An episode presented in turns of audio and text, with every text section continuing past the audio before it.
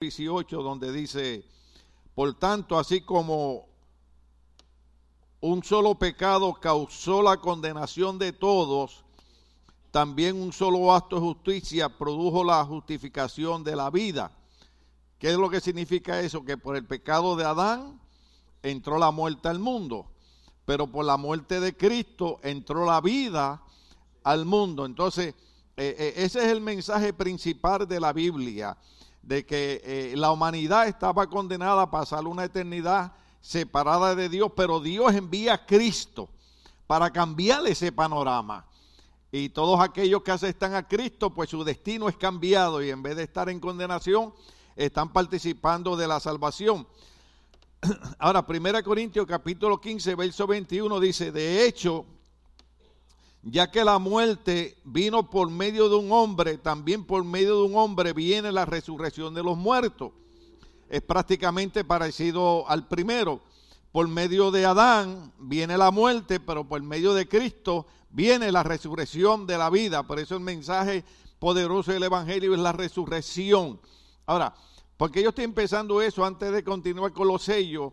Porque es importante que entendamos que no estamos en una religión, que no estamos en una creencia loca, que no estamos en una filosofía griega, sino que usted y yo esperamos que hagamos comprendido que aún en contra de nuestras ideologías y en contra de nuestra manera de pensar, eh, hay una realidad. Dios creó el universo, Dios creó al ser humano y un día pues entró, nosotros en Puerto Rico le decimos un pichón, y dañó lo que estaba pasando en el huerto del Edén y trajo condenación por medio del pecado, pero por medio de Cristo hemos recibido vida. No estamos aquí perdiendo el tiempo, no estamos aquí en un fanatismo religioso, estamos aquí porque hemos entendido la salvación que hay a través de Cristo y la resurrección que vendrá manifestada a través de Cristo. Entonces yo siempre les digo que soy el predicador de la gracia, del amor de Dios, del perdón de Dios, de la restauración de Dios, pero la Biblia también habla de juicios. Entonces es importante que nosotros entendamos que la razón por la que Cristo viene a morir por nosotros es para librarnos de los juicios futuros que vendrían sobre el planeta Tierra.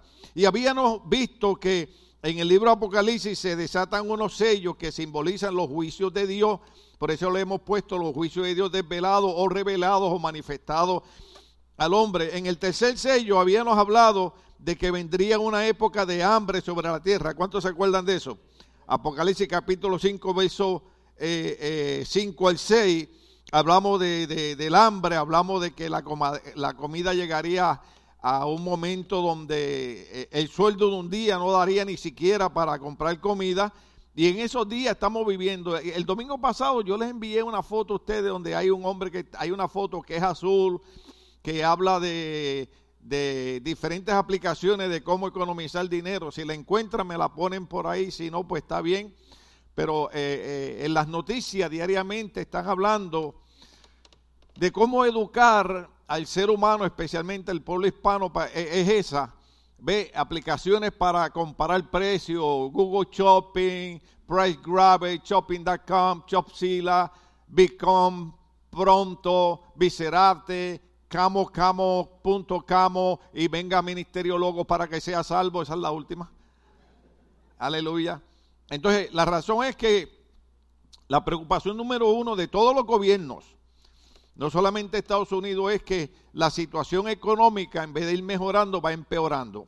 Y yo les hablo a ustedes de la problemática que tuvo Estados Unidos las últimas dos semanas tratando de subir eh, la deuda para, para no quedarnos nosotros sin ni siquiera eh, comida. Entonces eso significa que aunque este es un evento que viene más en el futuro, pero estamos viendo las señales que Cristo dijo, cuando ustedes vean estas señales, son los principios de dolores. O sea, estas señales, ¿se acuerda que el mensaje que yo traje sobre los avisos y señales?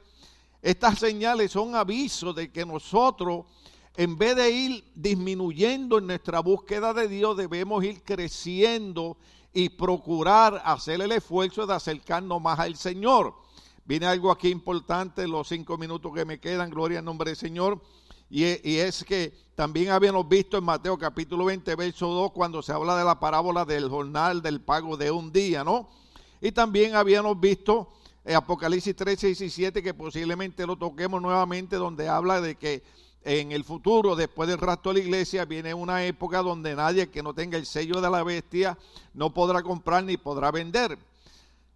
Les mencioné que eh, en los artículos que recibo y los chequeo y los verifico, eh, y tal vez usted lo vio en la televisión, las dos cosas que están pasando, que Tesla ya hizo un microprocesador que usted no tendría que utilizar dinero. Ahora, eso es sorprendente porque la Biblia habla de, una marca que se llama el 666, que por muchos años muchos teólogos han pensado que no es un número simplemente, es, es algo tecnológico que viene. Y nosotros lo estamos viendo. La juventud que nace con la tecnología, para ellos es normal. Pero para nosotros que nunca habíamos visto eso y lo predicábamos 50 años atrás y ahora lo estamos viendo, estamos entendiendo que la palabra profética de Dios es cierta y se cumplirá, la queramos creer o no la queramos creer, sea el nombre de Dios glorificado. Aparte de eso, no sé cuántos han buscado la, noticia, busqué en mi sobrino Google y ponga AI, Artificial Intelligence, inteligencia artificial, usted va a encontrar el hombre preocupado que yo les mencioné, que fue donde el gobierno estaba preocupado porque hizo un robot donde con la inteligencia artificial le pusieron sentimientos humanos. Entonces este hombre está preocupado de que esa película que hizo Will Smith de eh, iRobot, donde los robots, eh, las la computadoras empiezan a dominar la humanidad, piensan ellos que puede manifestarse y puede ser una realidad. Eh, eh, bueno, definitivamente, yo estoy leyendo los versos bíblicos en un celular. ¿Cuántos de ustedes tienen celulares? ¿Cuántos de ustedes usan el celular? ¿Cuántos lo usan cuatro horas? Eh, ¿Cuántos usan un montón de aplicaciones? Yo puse algo que el reverendo Quitín Silva lo compartió porque puse un libro eh, dándole respiración artificial a una persona y cada vez que le da respiración artificial empezaban a salir las aplicaciones de los celulares. ¿Ves? Porque la mayoría de nosotros socialmente, como dije, socialmente nos estamos muriendo. ¿Por qué? Porque ya no compartimos. Usted ha estado hablando a veces con una persona y la persona está en el celular y lo mira y le dice, sí, y, sigue en el celular. O sea, esto se supone que hubiera acercado, unido a la humanidad y lo que ha hecho ha sido separar las familias. Porque antes por lo menos discutíamos. Vieja bruja, te pareces a tu madre. Y tú, viejo brujo, te saliste igual a tu abuelo. Y, pero por lo menos hablábamos. Ahora ni siquiera discutimos. Y en la iglesia, pues hay que usar la tecnología. Yo no estoy en contra de la tecnología, la tecnología hay que usarla. Hay una razón por la cual existe. Ahora, el problema es que escribió alguien, y esto lo eh, eh, confieso mi pecado, lo vi en Facebook. Dice: Si tú puedes estar cuatro horas viendo Facebook, puedes estar una hora leyendo la Biblia. Sea, quiere decir que no es que no tenemos tiempo para venir a la iglesia, no es que no tenemos tiempo para leer la Biblia, no es que no tenemos tiempo para estudiar el libro Apocalipsis, es que simple y sencillamente no estamos usando nuestro tiempo como debiera de ser. Todo el mundo tiene el mismo tiempo, pero hay otras personas que progresan y triunfan porque porque usan el tiempo sabiamente. Yo vi una señora salvadoreña en una ocasión eh, yo no sé por qué razón la gente del Salvador, todos son buenos, alabado sea el Señor, excepto los que no me traen pupusa, pero está bien, gloria al nombre del Señor. Y ella dice que ella cruzó indocumentada, aquí sacó su residencia, sacó su ciudadanía y se hizo abogada. Yo la estoy viendo en un programa hispano y ella dice, le voy a dar un consejo a todas las mujeres hispanas. Apaguen las novelas y váyanse a estudiar. ¡Wow! ¿Sabes lo que significa eso? Que ella en vez de estar perdiendo cuatro y seis horas, oiga, porque yo no sé usted, yo antes veía novelas con mi mamá. Sí, yo veía a Braulio Castillo, usted no sabe quién es, ese murió hace tiempo y murió siendo cristiano. Pero las novelas son una detrás de otra. Por eso es que yo no veo series en Netflix. Yo les conté a ustedes que yo estaba viendo una, una serie en Netflix que era cristiana sobre iglesias y, y, y, los pastores buenos, y los pastores sinvergüenza, y los pastores honestos, y los pastores ladrones, y todas esas cosas. Y vi la, primera, la primera, ¿cómo le dicen en inglés? Season, temporada.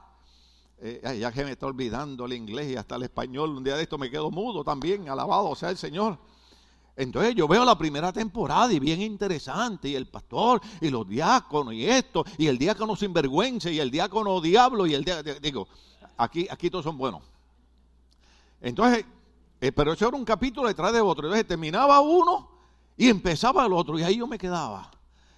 Hermano, la primera temporada fueron como 15 capítulos. Entonces, cuando termina el capítulo número 15, yo dije, ay, ya terminé. No, entonces ahora viene la segunda temporada. 15 capítulos más. Entonces yo empiezo a chequear. Después venía la tercera temporada y cuarta temporada. Le dije, esta gente está loco. Esta gente cree que me va a tener a mí cinco horas viendo una serie. No es que no se puedan ver, se pueden ver, se pueden disfrutar.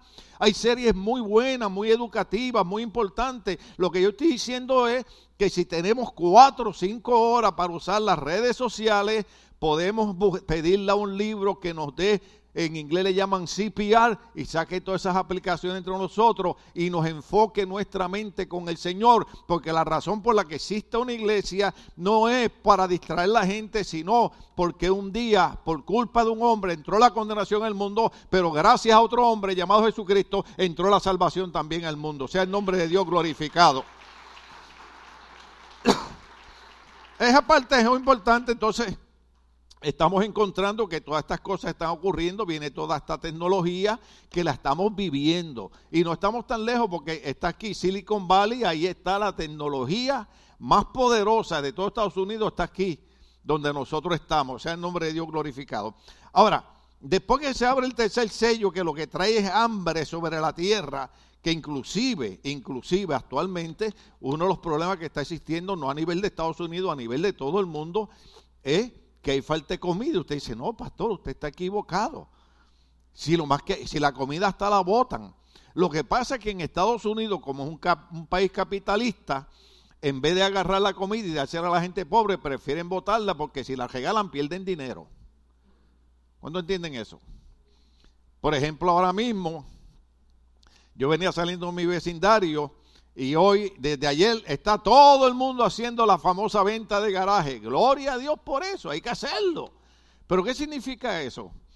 Que hay gente que no tiene dinero para ir a comprar un producto nuevo de 100 dólares y prefiera buscar una venta de garaje y comprarlo en 30. Eso es sabio, eso es sabio, no sé, no, no, no estamos criticando, lo que estamos diciendo, lo que estamos, lo que estamos viendo. Ahora, de momento viene el cordero, y abre el cuarto sello. ¿Cuántos están conmigo ahí en el cuarto sello? Alabado sea el nombre del Señor. Tengo que ir todavía a Apocalipsis capítulo 6, pero yo voy a usar Apocalipsis capítulo 13, verso 16 al 17, porque ese, ese es importante para mí. Sea el nombre de Dios glorificado. En el capítulo 6 de Apocalipsis, si lo que pueden ponerla ahí, porque vamos a seguir leyendo Apocalipsis capítulo 6, lo único que yo voy a usar ahorita el 13 eh, eh, del verso 16 al 17. En Apocalipsis capítulo, capítulo 6 encontramos cuando se abre el cuarto sello. En el cuarto sello aparece otra vez otro caballo, aparece otra vez otro jinete. Y hemos dicho que aunque los caballos son de diferentes colores, el jinete es quién? El jinete sigue siendo el anticristo, es el enemigo que se va a levantar, que la Biblia dice que ya está en operación. Lo que pasa es que como todavía está quien impide que se manifieste, que es la iglesia, él no ha hecho sus desastres, pero sin embargo estamos viendo lo que está ocurriendo a, nivel de sociedad. Por ejemplo, en, Nueva York, eh, toda la gente que tiene tienda, nosotros los puertorriqueños le decimos bodega, han tenido que reunirse porque ahora los jóvenes entran, roban, matan y la policía no puede hacer nada. Porque los gobiernos han ido cambiando la situación. Por ejemplo, Salieron dos noticias esta semana en Los Ángeles, California. ¿En dónde? ¿Dónde vivimos? Ok, la primera noticia es esta. Ya se aprobó que para el 2024 los doctores, sin permiso de los, de, los pastores, iba a decir Dios bendiga a los pastores, son gente tan linda y tan buena, alabado sea el Señor. Sin permiso de los padres, pueden practicar un cambio de sexualidad en niños. Eso está aprobado en Los Ángeles ya. Búsquelo. O sea que si eh, un niño dice, eh, un niño de 7, 8 años que no sabe todavía, bueno, hay gente de 30 que todavía no sabe lo bueno y lo malo, imagínese un niño de... Entonces, sin permiso de los padres, el gobierno autoriza que los médicos pueden hacerle una transformación de sexualidad a un niño. Eso es, eso donde nosotros vivimos. La, la, otra que viene manifestándose es que ahora, ya hoy, el Consejo de Los Ángeles aprobó, todavía no se ha vuelto ley, pero ya aprobó que en las cantinas y en los bares se pueda fumar marihuana, no recreacional, no la medicinal, esa que usted fuma en su casa. Eh,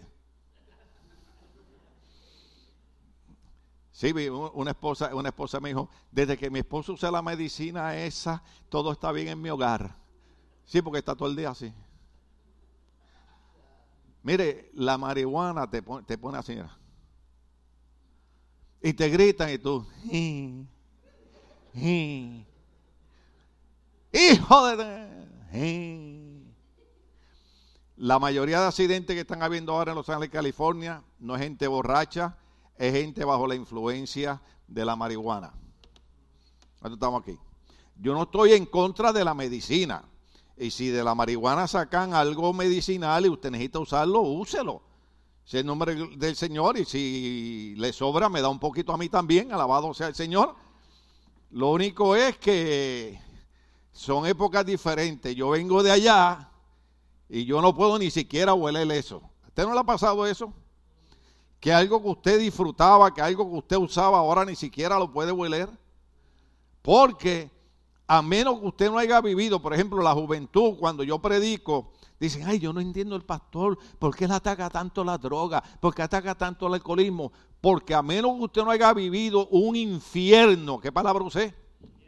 Un infierno de usted ver a su madre llorar, de usted ver a su hermano sufriendo, de usted ver una familia destruida por causa del alcoholismo y la droga, usted no sabe lo que yo estoy hablando.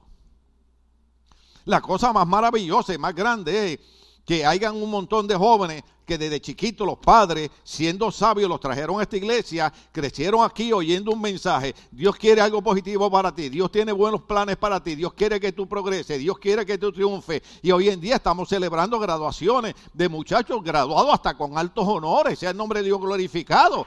¿Por qué? Porque eso es lo que Dios quiere para ellos. Dios, no quiere que tú crezcas en un hogar donde, donde tu padre está borracho todo el tiempo. Aunque ahora las mujeres también hasta, borrachas andan.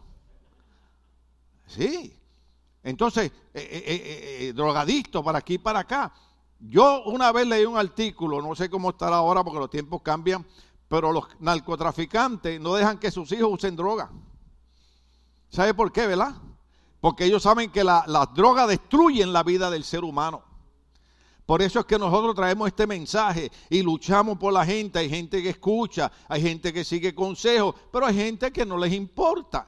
Pero yo tengo una responsabilidad de seguir llevando el mensaje porque mi corazón se desgasta tratando de que usted entienda de que Dios quiere darle éxito y triunfo a usted y que sus hijos y sus nietos también sean bendecidos.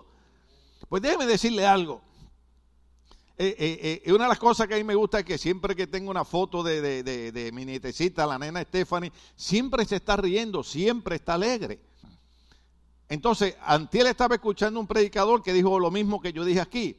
Una vez el Señor me habló y me dijo, muchas promesas que te he hecho a ti, las van a ver tus hijos y las van a ver tus nietos. Porque la Biblia enseña en el libro Levítico, el libro de Deuteronomio, que el Señor no solamente bendeciría tu vida, sino que bendeciría a tus hijos y a los hijos de tus hijos. Entonces, si mis hijos crecen en un hogar donde hay un hombre que dejó la droga, que dejó el alcoholismo, entonces mis hijos van a crecer en un hogar donde hay paz, donde hay armonía, donde hay compañerismo, donde hay risa, donde hay alegría. Entonces, ¿qué es lo que va a recibir ese niño? Va a recibir amor, va a recibir paz, va a recibir alegría. Entonces va a decir, yo puedo estudiar, yo puedo triunfar, yo puedo hacer alguien. ¿Qué va a pasar? Eso también se lo va a transmitir a su hijo, al nieto y también al bisnieto, porque para aquellos que no lo saben, este mes me convierto en bisabuelo. Ah, ¿cómo le quedó el saco? Aleluya. Habían algunos que decían, hace como cinco años, ahorita se muere, ahorita se muere, ahorita se muere. Y se han muerto un montón y aquí sigo todavía. Vaya, me puedo morir mañana. Ah, tranquilo, no se alegre tanto que no me voy a morir nada. Sí, porque cuando yo hablo de morirme, algunos dicen, aleluya, praise the Lord. No, no, tranquilo, calma, piojo, que el peine llega. Todavía hay que predicar varios mensajes más, alabado sea el Señor.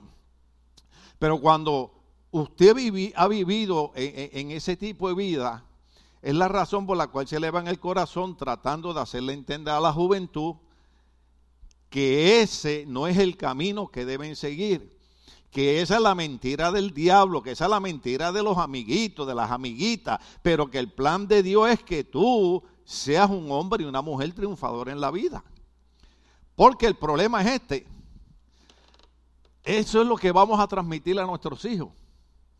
Por eso es que el Señor en Deuteronomio 6 le dice, le dice al pueblo, las palabras y los mandamientos que te doy hoy se los va a leer a tus hijos en la mañana, en la tarde, en la noche. Y los hijos se enojan con uno. Mi hijo me decía, mi papi, no puedo estar contigo cinco minutos que no empiece a darme un sermón. Le digo, no es un sermón, hijo, te estoy dando un consejo porque de donde yo vengo yo no quiero que tú caigas. Y gracias a Dios, todos mis hijos son universitarios, son profesionales como los hijos de ustedes. porque Porque ustedes fueron sabios y ustedes pudieron haber seguido en el alcoholismo, pudieron haber seguido en la droga, pero un día dijeron, ¿sabe qué? Un día un hombre murió por mí y yo voy a aceptar ese sacrificio y voy a recibir a Cristo y le voy a servir a Cristo y mi vida va a ser cambiada y mis hijos van a ser cambiados y mis nietos van a ser cambiados y mis nietos van a ser cambiados y los tataranietos van a ser cambiados y mi hogar desde partir de mi vida van a comenzar a ser bendecidos. Porque Deuteronomio capítulo 28 habla de bendiciones o maldiciones. O yo transmito bendiciones a mi hogar o transmito maldiciones. Eso está ahí. Eso está ahí. Si obedecemos a Dios, dice, si tú obedeces mis mandamientos, estas bendiciones te alcanzarán. Hay una que me gusta mucho, la predicaban mucho antes y, yo, la, yo, la, yo la acepté. Decía, serás cabeza y no cola.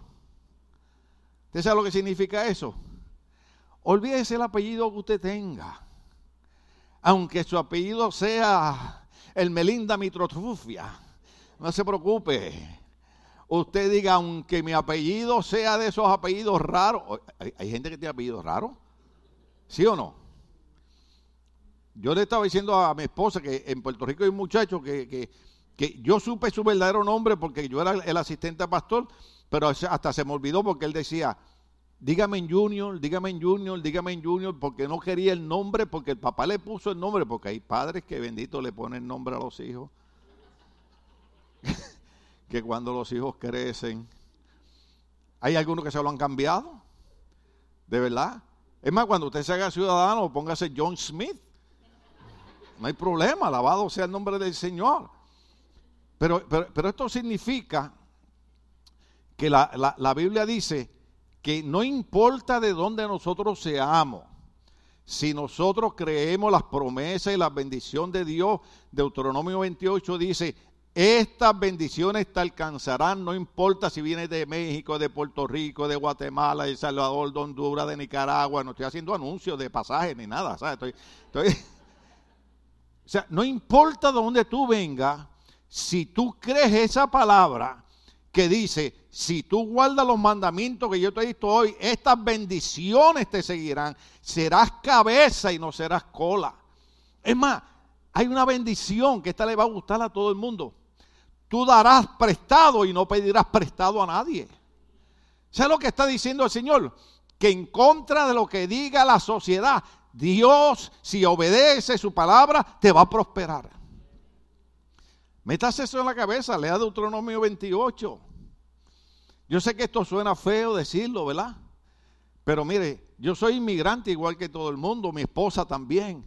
Pero llegamos aquí y un día un vecino, el, el, el realtor, fue a mi casa un día y él, y, él dice, bueno, tú y yo aquí somos, porque él tiene, él tiene como tres Mercedes-Benz, y, y Ferrari y todas esas cosas. Un día esto yo se los voy a robar, alabado sea Cristo. Ay, no, Señor, perdóname. Y él va a mi casa y me dice, bueno, aquí tú y yo somos los únicos porque yo con mis carros y tú con tu hermosa casa. Y yo miré y dije, qué hermosa casa. Porque nosotros tenemos una casa, pero para mí nunca ha sido algo de yo sentirme orgulloso, porque si tenemos una casa hoy ha sido porque la bendición de Dios se ha derramado sobre nuestras vidas. Y damos gracias a Dios que lo que tenía que ser 30 años, por la sabiduría de mi esposa, ¿verdad? Porque yo de matemáticas, 2 más 2 son 6 para mí. Alabado sea el Señor. Ella hacía traqueteos ahí, que si bajaban intereses, que si subían intereses, y en 15 años pagamos nuestra casa. Ahora, oh, pastores, ustedes. No, Dios no tiene niños bonitos. Delante de Dios todos somos iguales. Lo que pasa es que hay gente que obedece a la palabra de Dios y hay gente que no la obedece. Y el que obedece a la palabra de Dios, la promesa es, estas bendiciones te alcanzarán. Pero no, no solamente a ti, sino te alcanzarán a ti, a tu esposa, a tus hijos, a tus nietos, a tus bisnietos, a tus taranietos, a toda tu generación. Cuando yo muera, yo no... Eh, mire, yo le digo a mi esposa, ponme una caja de cartón y tírenme por ahí, ahí en el Atlante, ahí, hay, no hay problema. La cuestión es, ¿qué nosotros dejamos cuando morimos? ¿Cuál es el legado que dejamos? Dejamos, dejamos fe en nuestros hijos, dejamos confianza en nuestros hijos. Le podremos decir a nuestros hijos cuando estemos muriendo, tranquilo, que nos veremos pronto. Pero ese tranquilo nos veremos pronto se puede decir cuando uno ha recibido a Cristo como Señor y Salvador de su vida. Entonces, en el otro sello que se abre, sea el nombre de Dios glorificado, el cuarto sello, yo creo que ya pusieron ahí, cuando el Cordero rompió el tercer sello, oí, eh, eh, eh, vamos, vamos, vamos, vamos para el cuarto, el cuarto sello, al otro, dale, dale al otro, dale al otro.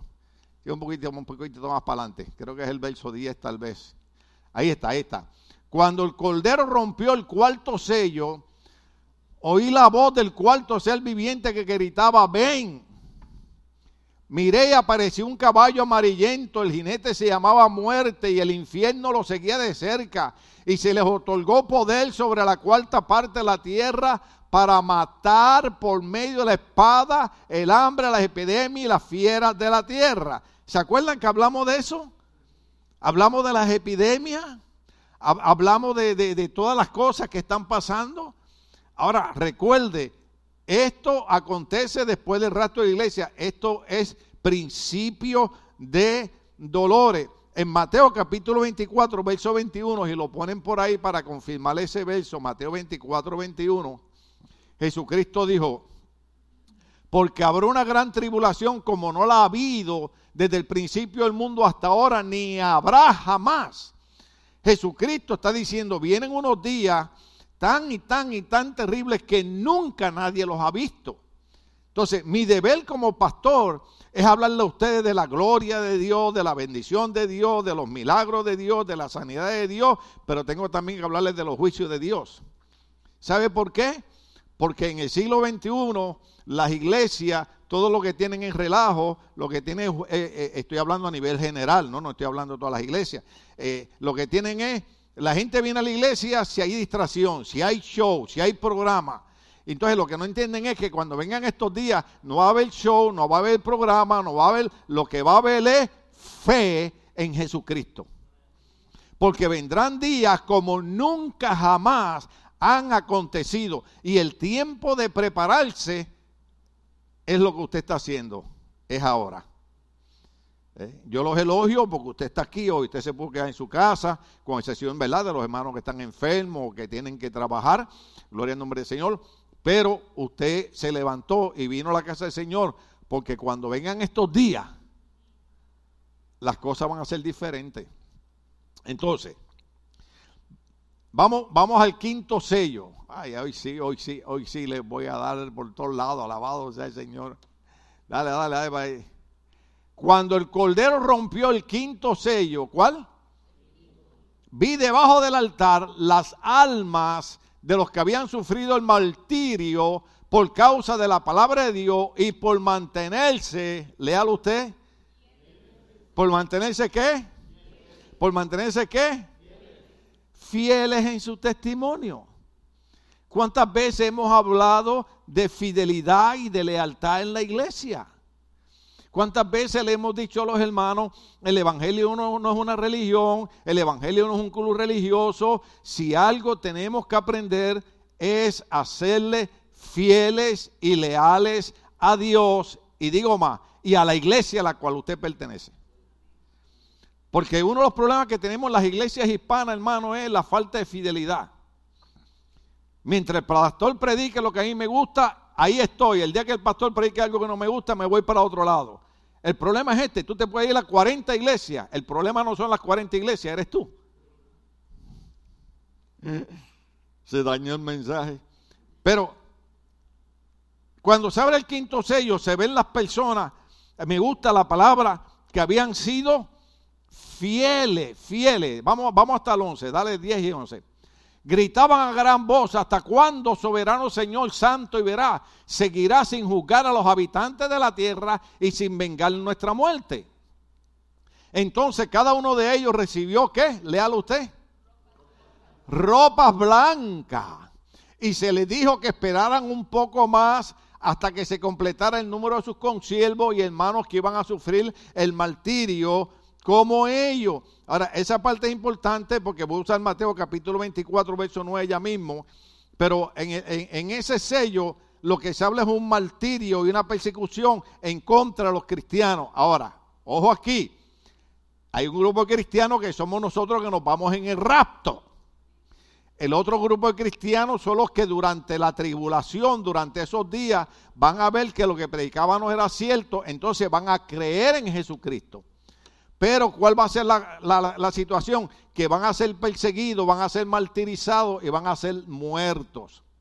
Ahora, hay algo aquí bien, bien importante, que ese verso que está ahí, observe esto, observe esto. Entonces cada uno de ellos recibió ropa blanca y se les dijo que esperaran un poco más hasta que se completara el número de conciervos y hermanos que iban a sufrir martirio como ellos. Cuando usted lee eh, esos versos, usted va a descubrir algo que no se dio cuenta para atrás. Dámele para atrás, dámele para atrás otra vez. Ahí sí los hermanos lo agarran. Gritaban a gran voz, ¿hasta cuándo, soberano, Señor, santo y veraz, serás, seguirás sin jugar a los habitantes de la tierra y sin vengar nuestra muerte?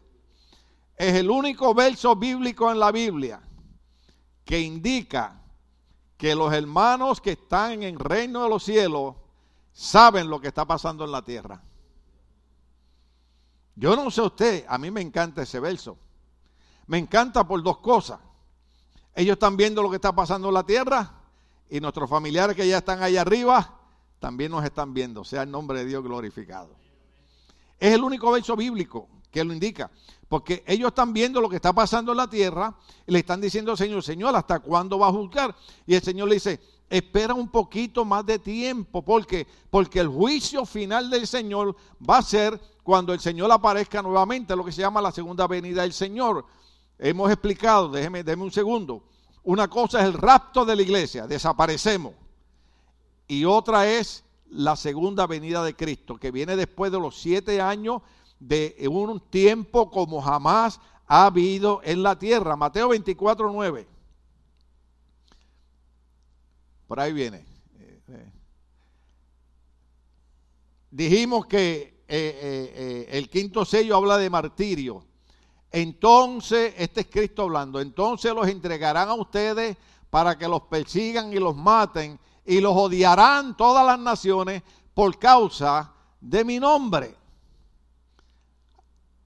Dame Lucas 21, 12.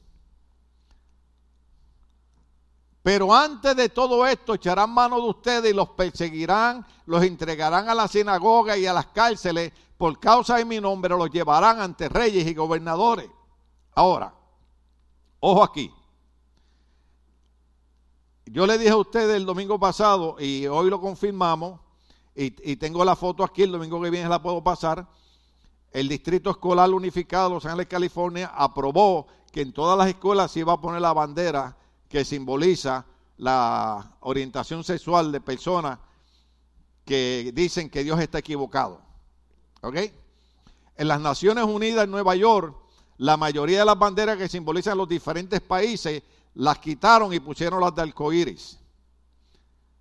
Ahora, cualquiera de nosotros que diga que se debe proclamar el cristianismo, nos van a decir locos, fanáticos.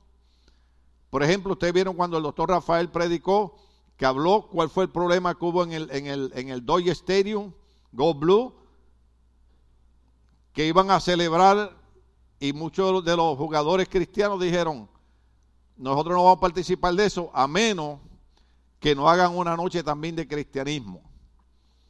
En mi ciudad, en Downey, yo no sabía, yo averigüé que este año normalmente hacen una fiesta dos días corridos y que este año solamente le dieron permiso para que lo hicieran un día y que ahora tenían que pagar la policía y que los 25 mil dólares que la ciudad le donaba no se los va a donar este año. Entonces le digo a mi esposa, no, no, un momento. Entonces quiere decir que los años anteriores la ciudad estaba donando 25 mil dólares, estaba pagando la policía con nuestro dinero. ¿Cuánto estamos aquí? Ahora, todo el mundo tiene derecho en este país. Yo no estoy en contra de que ellos hagan su celebración. Todo el mundo tiene derecho. Lo que estoy diciendo es que si usted observa bien, ahora todo lo que es inmoral es aceptado, es aplaudido, pero lo que es moral y es correcto es criticado, que es el cristianismo, que hace un trabajo que no hace el gobierno.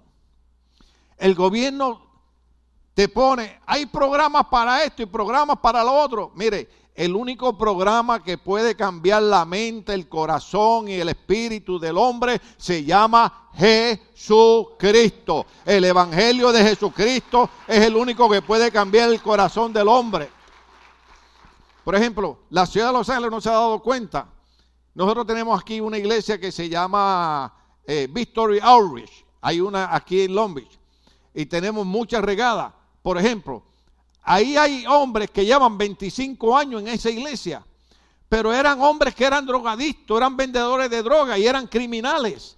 No fue el gobierno que los cambió, no fue el sistema que los cambió, no fue el alcalde ni los concejales, fue el poder del evangelio que los cambió. Por eso es que nosotros tenemos que seguir predicando este evangelio. La, gente piensa que la iglesia es una religión. No, no, no, no, no, no. La iglesia no es una religión más. Por eso es que el apóstol Pablo, cuando predicaba, decía: No me avergüenzo del evangelio porque es poder de Dios para salvación a todo aquel que cree. El único que puede cambiar nuestro corazón y nuestra mente es el Espíritu Santo. Usted vaya a todos los programas que tenga que ir. Aquí hay gente que necesita ir a psiquiatras y a psicólogos. Vaya, vaya, no hay problema. Pero el único que va a poder cambiar tu mente, el único que puede cambiar tu corazón, el único que puede cambiar tus sentimientos, es el poder del Espíritu Santo. Y yo sé que aquí usted quisiera que ahora yo parara el mensaje y viniéramos todo el mundo a bailar y a danzar aquí, pero e, eso, e, eso, eso es una fiestecita. Lo que yo digo es el poder del Espíritu Santo que está en mí 24 horas, que cuando a mí me hacen algo, mi mente y mi corazón me dice, ¿tú te acuerdas antes cuando tú resolvías eso en cinco minutos? Pero ahora viene el Espíritu Santo y me dice, ¿y quién te dio tu autoridad a ti para resolver eso en cinco minutos? ¿Acaso no te he dicho yo que hasta si tu enemigo te pide de comer, le dé? Entonces, ¿qué yo tengo que hacer? Yo no voy a perder la bendición de Dios por un anormal o un retardado que, ay, perdón, que venga a tratar de robarme la paz. ¿Usted se ha dado cuenta que hay gente que trata de robarnos la paz? Hay gente que usted no le hace nada y le trata de robar la paz. Pero ahí es donde usted decide si deja que esa persona, dijo alguien, yo se lo dije el domingo pasado, no lo voy a repetir, pero dijo alguien que yo no puedo controlar los problemas que me trae la vida, pero puedo saber cómo reacciono a los problemas que me da la vida. ¿Eh? Usted viene y me dice, pastor, usted a mí no me gusta, usted a mí me cae pesado. Le digo, pues papá, de todas maneras, cuando yo salga del culto voy a ir a desayunar, voy a disfrutar, voy a reírme, voy a estar con mi familia. Y cuando vaya el doctor, el doctor me va a decir, los doctores son especiales. Los doctores dicen, te quedan tres meses de vida. Entonces uno oye eso. Y por dentro dice, la Biblia dice, de cierto vivirás y no morirás. ¿Por qué? Porque nuestra vida no está en las manos de los doctores. Nuestra vida está en las manos del que creó a cada uno de nosotros que se llama Dios. Yo tengo que decidir a quién yo escucho. Lucas 21, 12 dice, pero antes de todo esto echarán mano, lo leímos ahorita, pues es importante leerlo, y los perseguirán, los entregarán a la sinagoga y las cárceles, por caso de mi nombre, lo llevarán ante reyes y gobernadores. Hoy en día, la persecución es en contra de la iglesia cristiana. Yo le dije a ustedes que la, la Corte Suprema le dijo al gobernador Newsom, y como estamos en una democracia, yo puedo mencionar nombres, le dijo que tenía que pagarle millones de dólares a cada iglesia que él quiso obligar a que cerraran durante la pandemia porque el gobierno no tenía ninguna autoridad para cerrar ninguna iglesia. Pero nos persiguieron. al, doctor MacArthur le quitaron hasta el alquiler del estacionamiento en la ciudad de Los Ángeles. O sea, buscaron todas las maneras de cerrar las iglesias. Usted no ha pensado por qué cerrar una iglesia. ¿Por qué cerrar una iglesia? Déjeme decirle algo. Mientras yo predico, el Espíritu Santo va a tomar una palabra, una palabra, y la va a meter a tu corazón. Y esa palabra te va a dar la fuerza para tú seguir siendo un vencedor. Eh, usted no viene a la iglesia a escucharme hablar a mí, decir, bueno, ahí, no, no, no. Cuando usted viene a la iglesia, yo estoy hablando de parte del Señor. No porque soy más santo que usted, sino porque soy el pastor y estoy hablando la palabra de Dios. Y una sola palabra, una sola palabra, va a entrar a tu corazón, va a entrar a tu mente y va a transformar tu vida. Una hermana en Puerto Rico fue a Miami porque su hijo estaba muriendo y dice que cuando estaba en el cuarto me oyó hablando y salió del cuarto y me fue a buscar y no me encontró. Pero yo estaba en Puerto Rico. Pero ella dice que mientras estaba en el cuarto con el hijo me oía predicando que yo decía, sigue creyendo a Dios que Dios lo va a levantar. A los dos días su hijo estaba levantado como si nada hubiera pasado. Porque una sola palabra del Señor.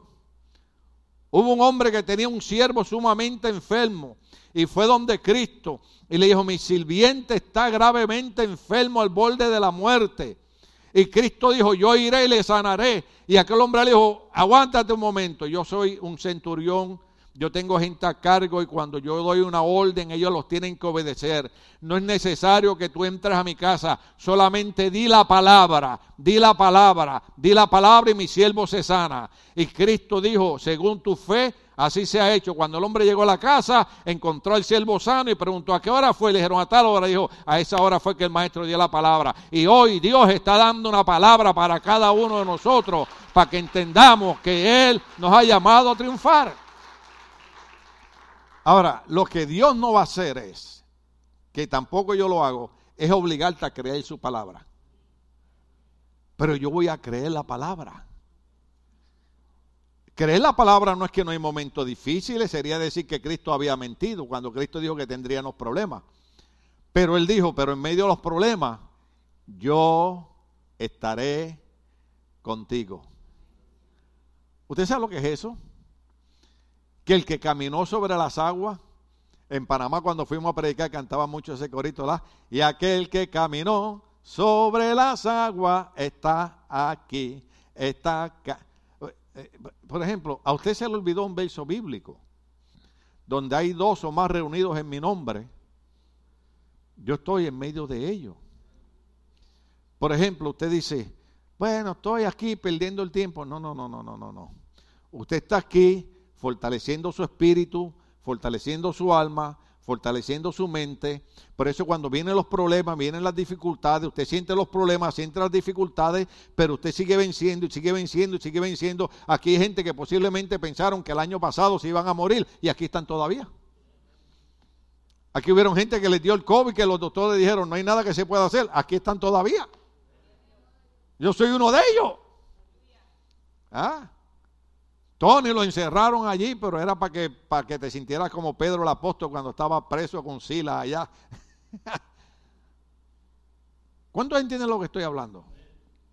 Entonces, esta parte aquí es importante porque en medio del sistema que existe actualmente, lo que estamos hablando es algo futúrico, pero estamos experimentando ya el principio de dolores. Todo lo que es inmoral, permítamelo repetirlo, es aceptado en nuestro país. Pero todo lo que pueda hacer algo por el ser humano, lo evitan cerrar. Fíjese, yo pregunté hace un rato, ¿por qué quieren cerrar las iglesias? ¿Usted no sabe que la iglesia puede transformar la manera de pensar de una persona? ¿Usted no sabe que la iglesia puede cambiar el corazón de una persona? Usted no sabe que la iglesia puede agarrar a una persona que no tiene esperanza, estar tirada en el piso y levantarla, creer en que Dios va a hacer algo y transformar su vida. Usted no sabe que la iglesia puede ser el instrumento para transformar una familia completa. Usted sabe que la iglesia es el medio que el doctor te dice, tu hijo nunca se va a levantar, tu hija nunca se va a levantar, tú nunca vas a salir de esta enfermedad. Y en la iglesia tú oyes una palabra de parte del Señor que dice, yo soy el que tengo autoridad sobre el cielo, la tierra, debajo de la tierra, porque ante el nombre de Cristo se doblará toda rodilla en los cielos, en la tierra y debajo de la tierra. Bueno, iba para el, para, para, para, para el sexto sello. Pero ese es violento, así que lo vamos a dejar para el otro domingo. Léalo en su casa porque el sexto sello tiene que ver con los desastres cosmológicos.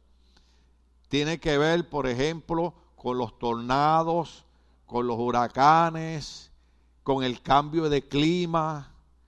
Mire, ya, ya aquí en California se supone que hiciera calor. Y la gente anda abrigada. Entonces en Puerto Rico, que debiera estar fresco, está a 115 la temperatura. Y después me preguntó mi familia, ¿cuándo vienes para acá? Le digo, cuando llegue el invierno, cuando caiga nieve en Puerto Rico. Quiere decir, lo que estoy tratando de poner en su corazón es, no pierda la fe, no pierda el ánimo, siga creyendo en Cristo, el problema no es morirnos, porque si nos morimos nos vamos con el Señor, sino es entender que cuando menos esperemos, eso viene en el otro mensaje, sonará la trompeta, la iglesia será levantada y todo esto que estamos predicando va a empezar a acontecer.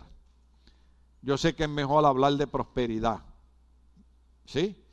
Es mejor hablar de sanidad, es mejor hablar de éxito, de triunfo, pero no hay sanidad, no hay prosperidad, no hay éxito y no hay triunfo si no conocemos toda la palabra del Señor. Entonces, la razón por la que yo le sirvo al Señor, usted dirá, ah, está equivocado. No, yo no estoy equivocado. Es porque yo voy a escapar de esos juicios que vienen mientras yo le siga siendo fiel a nuestro Señor Jesucristo. ¿A cuánto Dios le ministró hoy? Aleluya.